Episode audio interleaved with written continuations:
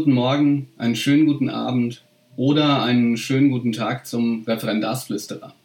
Ich habe diesmal wirklich eine tolle Folge wieder, ähm, in der ich mit zwei Personen spreche, und zwar direkt aus dem Regierungspräsidium Karlsruhe.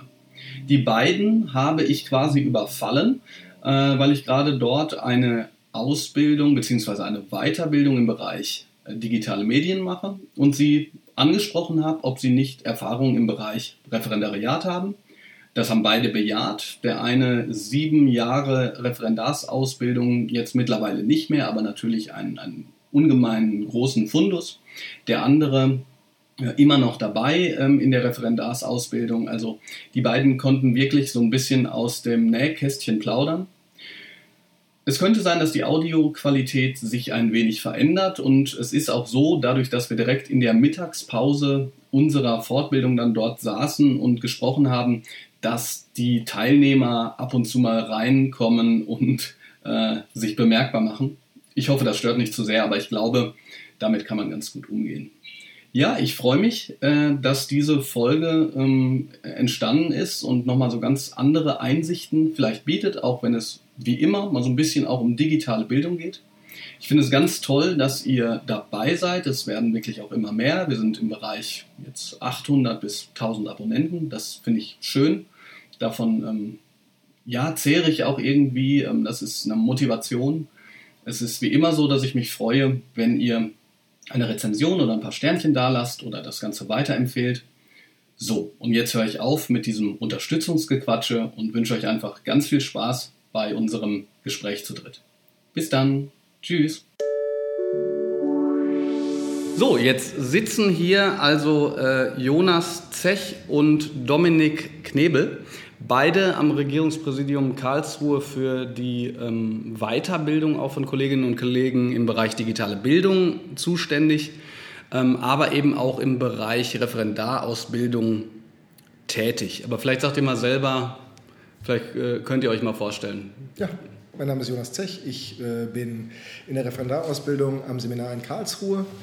Ähm, ich gebe dort Multimedia-Kurse und Fachdidaktik Ethik äh, seit zwei Jahren.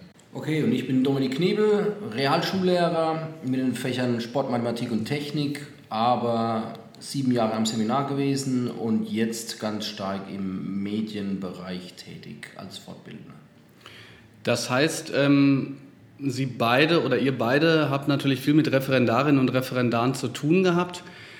Viele oder für viele Referendare ist das Referendariat unglaublich stressig. Ähm, natürlich gibt es da ganz viele Faktoren, aber was würdest du sagen, ähm, Jonas, woher kommt das? Wo kommt dieser Stress her?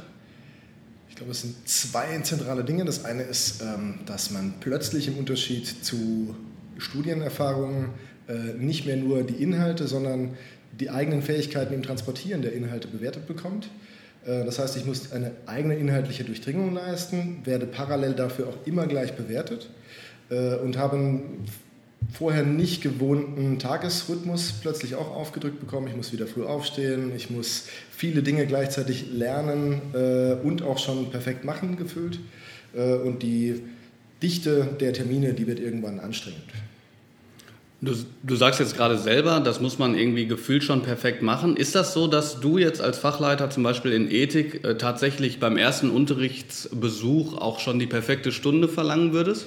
Auf gar keinen Fall, aber ich weiß, dass es ähm, in der Wahrnehmung der Referendare so ist. Also das ist immer das, was als Resonanz auch im Seminar ankommt, dass die äh, Referendare entweder nicht glauben oder nicht akzeptieren, dass die ersten Besuche, die in Baden-Württemberg ja auch wirklich Besuche heißen, tatsächlich Beratungsbesuche sind. Das heißt, da ist es auch in Ordnung, dass man noch Fehler macht, äh, aber weil dann natürlich bei dem Gespräch danach vor allem festgehalten wird, welche Baustellen hat der Referendar noch, da versuchen wir aufzuzeigen, woran kannst du noch arbeiten, äh, woran äh, musst du vielleicht auch dringend arbeiten. Das ist beim einen eher eine inhaltliche Sache, bei anderen sind es eher Formendinge. Manche müssen in ihrem Auftreten tatsächlich noch arbeiten es gibt Menschen, denen muss ich am Anfang sagen, versuchen Sie bitte mal gerade zu stehen und sich nicht so viel zu bewegen, weil die einfach durch den Raum tingeln oder plötzlich in den Akzent, äh, in den Dialekt wieder wechseln oder oder oder.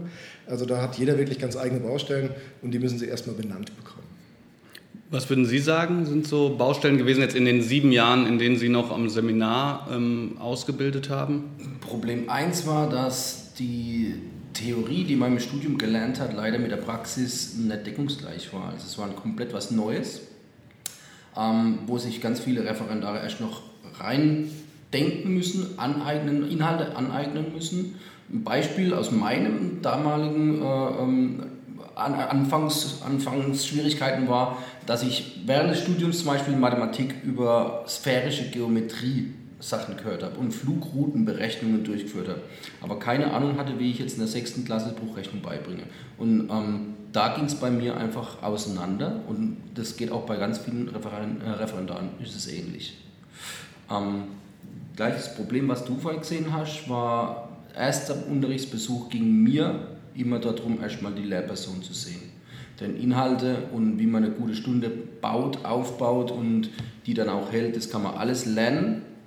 Aber Lehrpersönlichkeit, es ist für mich eigentlich ein Nonplusultra gewesen. Das ist ja ein extrem wichtiger, wichtiges Wort beziehungsweise ein extrem wichtiges Konzept, Lehrpersönlichkeit, Authentizität und so weiter und so fort. Ähm, wie würden Sie denn ähm, beschreiben, was da extrem wichtig ist bei der Lehrerpersönlichkeit?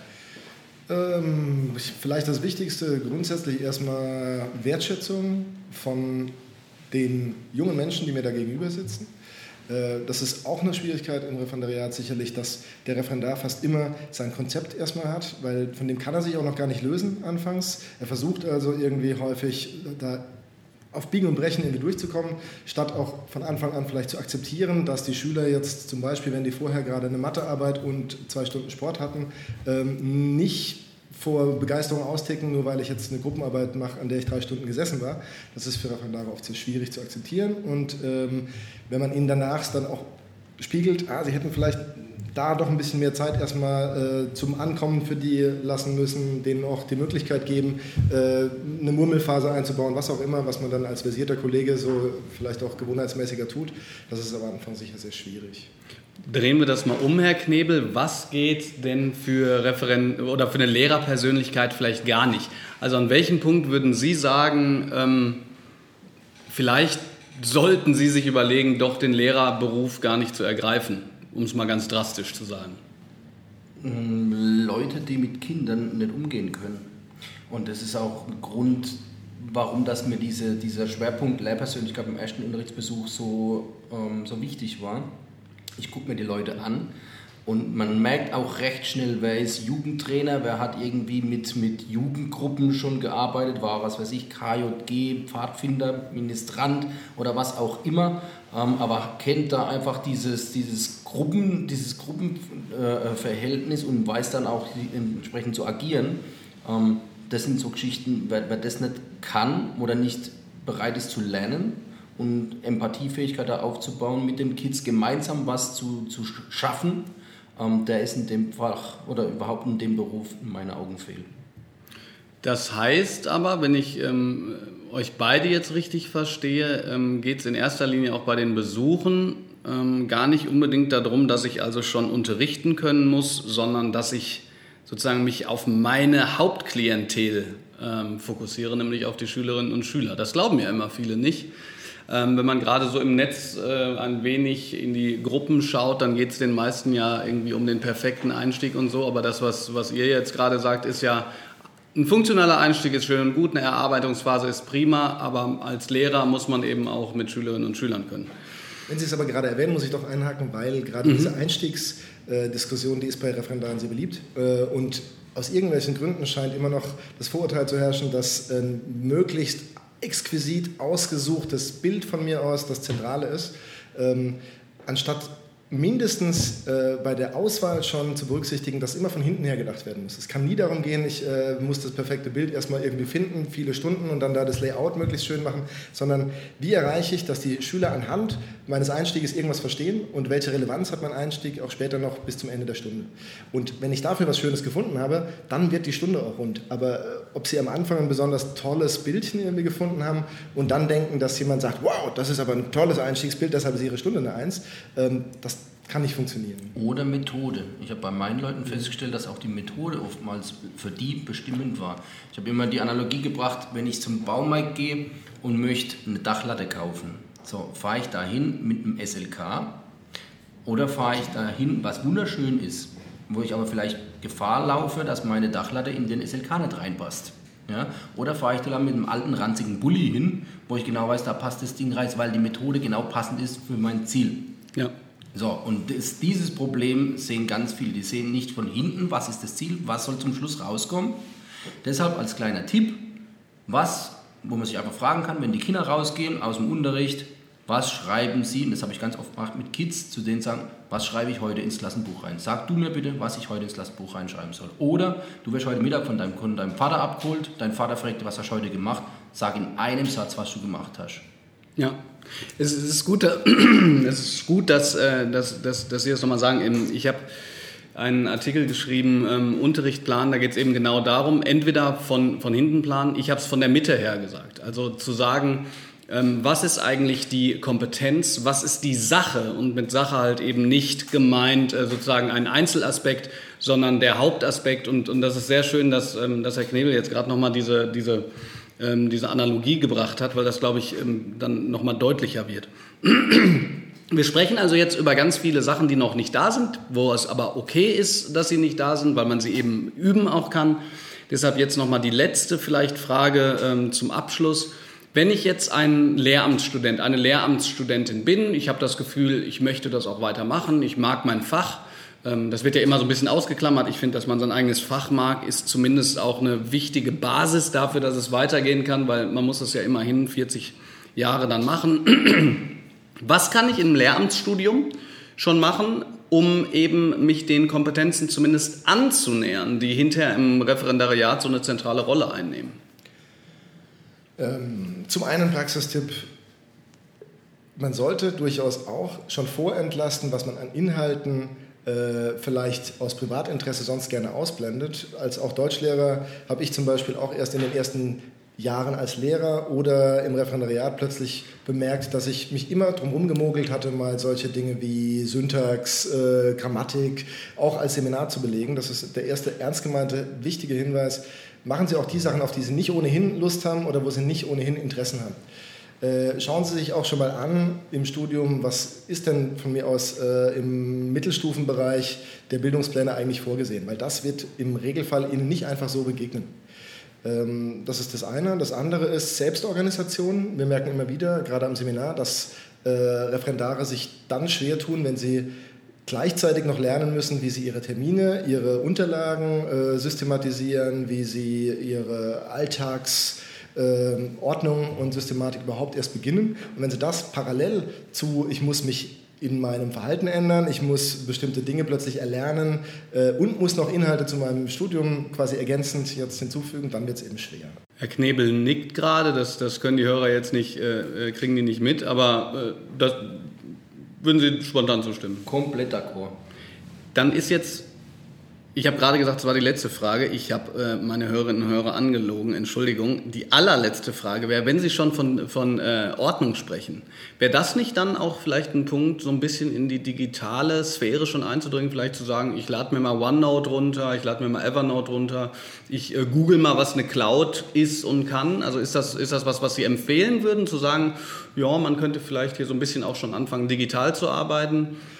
Würde ich auf jeden Fall empfehlen. Wir am Seminar Karlsruhe haben einen Schwerpunkt auf äh, Zusatzausbildung digitale Medien. Bei uns gibt es als Sonderstellungsmerkmal gewissermaßen einen Zusatzkurs Multimedia, äh, der bei Referendaren gleichzeitig beliebt und verhasst ist, äh, weil es natürlich eine Zusatzaufgabe auch immer ist.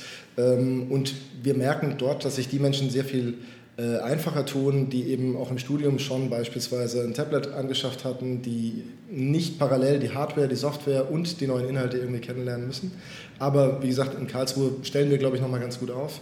Dadurch, dass wir das nochmal separat schulen. So oder so gilt, glaube ich, aber heute, ähm, ich habe immer wieder Diskussionen, gerade in Ethik, mit, mit Referendaren, die sagen, ich will aber gar kein Smartphone aus irgendwelchen individuellen Vorlieben. Äh, ich sage Ihnen, Sie werden um digitale Medien im Unterricht nicht mehr lange herumkommen. Und eigentlich sollten Sie es auch nicht wollen, weil plötzlich Dinge gehen, die früher entweder gar nicht oder viel komplexer machbar waren. Von daher auf jeden Fall möglichst früh damit sich zu beschäftigen, kann kein Fehler sein. Sich aber auch beschäftigen mit dem Mehrwert. Macht es Sinn, Medien dann einzusetzen? Es bringt nichts, wenn ich nur irgendwie Medien einsetzt, damit Medien eingesetzt sind oder vielleicht das im Referendar von mir verlangt wird. Ich muss voll dahinter stehen und es muss mir wirklich einen Mehrwert bringen, ansonsten lasse ich sie weg. So, mit diesem Schlusswort, äh, Schlusswort ähm, hören wir jetzt äh, auch schon auf. Ähm, ihr habt vielleicht gehört, dass äh, immer mal wieder auch jemand reinkommt und Hallo sagt und so weiter. Das liegt an dem ähm, einfachen Grund, weil hier gerade auch eine Fortbildung stattfindet und zwar über digitale Medien die, äh, die beiden, äh, die gerade über das Referendariat gesprochen haben, halten. Ich bedanke mich bei euch. Schön, dass ihr da wart. Bitte schön. Danke. Und ja, wir sehen uns dann in der nächsten Folge vom Referendarsflüsterer. Bis bald. Tschüss.